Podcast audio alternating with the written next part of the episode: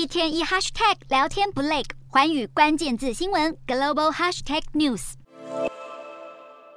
随着中国势力在印太地区的威胁加剧，日本与印度海军本周在孟加拉湾展开海上联合训练，演习内容包含实弹射击、水面作战、防空战等项目。日方为此出动有着准航空母舰之称的多用途护卫舰出云号和驱逐舰高波号，印度海军也派出多艘舰艇及战机参加。日本和印度八日举行外交和国防首长会谈时，两国便承诺将加强海洋安保合作，并扩充联合演训。日本防卫大臣滨田敬一十四日也与美国国防长奥斯汀会面，就美日安保问题交换意见。双方再度确认台湾海峡和平稳定的重要性，并且同意美日的战略方向一致。有必要加强国防合作，以维护印太地区和平。除了强化和美国、印度的军事合作，日本防卫省有意在二零二五年引进大量以色列和美国制造的攻击型无人机，来强化岛屿的防卫能力。面对印太地区紧张局势升温，日本近期不断扩充军事防卫建设，似乎正在经历数十年来最大规模的军事变革。